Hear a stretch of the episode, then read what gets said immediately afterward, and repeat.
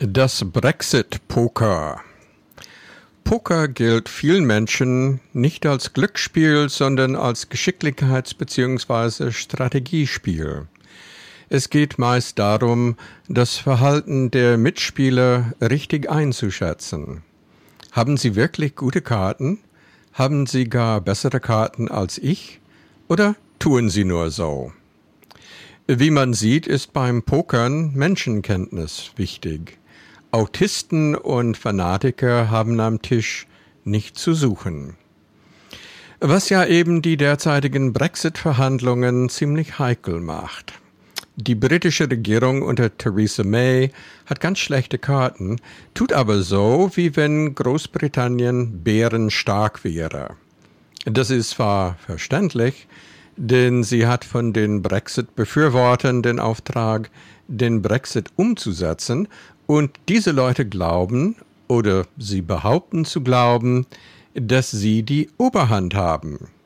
Sie haben ihren Wählern erzählt, dass sie alle Vorteile der EU-Mitgliedschaft haben können, ohne die Nachteile, etwa Mitgliedsbeiträge, EU-Verordnungen oder Personenfreizügigkeit. Das Problem bei dieser Kalkulation ist, würde sich die EU darauf einlassen, so würde es keinen Grund mehr für die anderen EU-Mitglieder geben, bei der Stange zu bleiben. Sie könnten dann einfach zu den gleichen Konditionen aussteigen und hätten dieselben Vorteile. Die Eurokraten in Brüssel mögen nicht die Schlausten sein, aber so mit dem Klammerbeutel gepudert sind sie nicht, dass sie sich auf so etwas einlassen würden.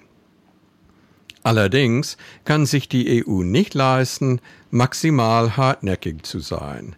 Denn ohne Zugeständnisse an die Briten droht ein sogenannter No-Deal-Brexit, also ein Ausstieg ohne Ausstiegsvereinbarung. Dadurch blieben viele Fragen im Zusammenhang mit dem Ausstieg ungeklärt. Die damit verbundene Rechtsunsicherheit, so die Einschätzung der meisten Politiker und Wirtschaftsleute, würde sich sehr ungünstig auf die Wirtschaften aller Beteiligten auswirken. Und das bedeutet, dass die EU mehr Motivation haben muss, nachzugeben als die Briten, denn die Brexit-Befürworter dort sind meist der Meinung, dass keine Vereinbarung, also eine völlig ungeregelte Trennung, der allergünstigste Fall wäre. Theresa May befindet sich ganz persönlich in einer ziemlich misslichen Lage. Vor dem Referendum war sie eine, wenn auch leise, Brexit-Gegnerin, obwohl die meisten ihrer Parteifreunde bei den Tories dafür waren. Nach dem Referendum beugte sie sich der Stimme des Volkes. Druck bekommt sie inzwischen aus mehreren Richtungen zugleich. Die Befürworter einer harten Landung wollen eher die No-Deal-Variante. Die Anhänger der weichen Landung wollen eine Verhandlungslösung mit möglichst vielen Rechten und möglichst wenig Pflichten. Die Brexit-Gegner teilen sich auch in zwei unterschiedlichen Lagern auf. Die einen wollen Neuwahlen, die sind hauptsächlich bei der Labour-Partei zu suchen, die anderen wollen ein neues Referendum.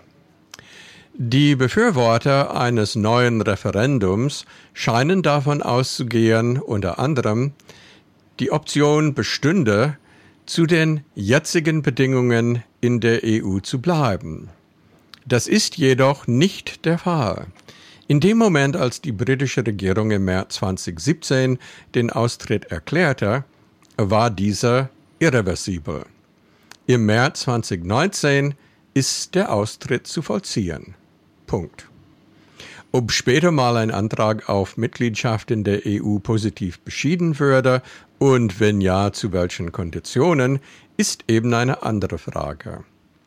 Insbesondere darf es niemals wieder so etwas wie den Britenrabatt geben, den Maggie Thatcher damals schrill einforderte und auch bekam. Nick Clegg, ein prominenter Politiker der britischen Liberal Democrats Partei, hat neulich in einem Interview gesagt, wenn die Briten sich anders entscheiden, sind sie jederzeit in der EU wieder willkommen. Das heißt, man würde die relativ komplexen rechtlichen und administrativen Bedingungen um den Austritt aus und den Wiedereintritt in die EU schlicht ignorieren. Zwar hat die EU eine lange und ungute Tradition, in rechtlichen Fragen fünfe gerade sein zu lassen, aber so viel Rechtsvergessenheit in einer so wichtigen Frage wäre dann doch etwas überraschend. Zumal diese Aussagen, auf die sich Clegg bezieht, nicht von offizieller Seite aus Brüssel gekommen sind, sondern bislang nur von besonders EU-freundlichen Einzelpersonen oder Medien, etwa der Wochenzeitung Die Zeit. Was sind nun die wesentlichen Knackpunkte bei den Verhandlungen? Erstens der Zugang zum EU-Binnenmarkt. Die Briten erwarten, dass sie entweder gleichberechtigt oder sehr stark privilegiert Zugang bekommen. Lässt sich die EU darauf ein, relativiert sich der Wert der EU-Mitgliedschaft für alle anderen Länder. Da die meisten Menschen nicht wissen, was der Binnenmarkt ist oder wie er funktioniert, ist dies wohl ein Punkt, wo ein unechter Formelkompromiss, der für alle gesichtswahrend wirkt, gut in Betracht kommt. Zweitens die Arbeitnehmerfreizügigkeit. Die ist der EU sehr wichtig. Zugeständnisse in der Binnenmarktfrage dürfen wesentlich vom britischen Entgegenkommen in der Freizügigkeitsfrage abhängig sein. Andererseits ist ja gerade der Souveränitätsverlust, der damit einhergeht, dass man Hinz und Kunz aus dem Ausland ins Land lassen muss, ob man will oder nicht, eine der Dollpunkte, die zum Brexit-Ja überhaupt geführt haben. Echte Brexiteers kennen gerade in diesem Punkt keinen Spaß. Die Austrittsrechnung. Die EU hat relativ hohe Forderungen an Großbritannien gestellt. Es sind im Wesentlichen Folgekosten des Austritts bzw. Rückabwicklungskosten. Die Briten dagegen meinen, dass man ja sonst nicht zahlen muss, wenn man aus einem Club austritt. Wieso also jetzt? Da es sich nur um Geld handelt, dürfte hier sogar am ehesten ein reeller Kompromiss möglich sein. Die Grenzfrage zwischen der irischen Republik und Nordirland. Rational ist dies wahrscheinlich die unwichtigste Frage des Brexits, hat aber zumindest in den beiden betroffenen Ländern eine starke emotionale Bedeutung. Solange diese Grenze eine sogenannte Schengen-Grenze war, konnte man ein bisschen so tun, wie wenn Irland gar kein geteiltes Land war. Jetzt wird sie bald sogar zu einer EU-Außengrenze mit allen rechtlichen Konsequenzen, die das mit sich bringt. Offensichtlich hat allein schon die Tatsache, dass diese Situation bevorsteht, dazu geführt, dass die sozialen Spannungen in Nordirland an Brisanz zugenommen haben, besonders zwischen radikalen Katholiken und radikalen Protestanten. Beim jüngsten EU-Gipfel wurde der sogenannte Checkers-Plan der May-Regierung als Rosinenpickerei zurückgewiesen.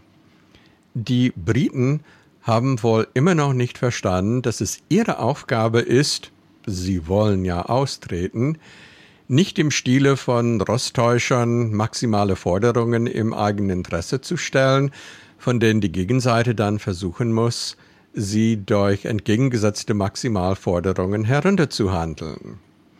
Dann trifft man sich irgendwo in der Mitte. Das ist veraltetes Denken. Nein, die britische Regierung ist in der Pflicht, einen Austrittsplan vorzulegen, der die berechtigten Interessen aller Beteiligten angemessen berücksichtigt und fair ausgleicht. Wenn man sich die schrille Rhetorik auf dem Tory-Parteitag vom Wochenende anhört, sieht es derzeit nicht so aus, wie wenn man diesem Anspruch gerecht werden kann oder will.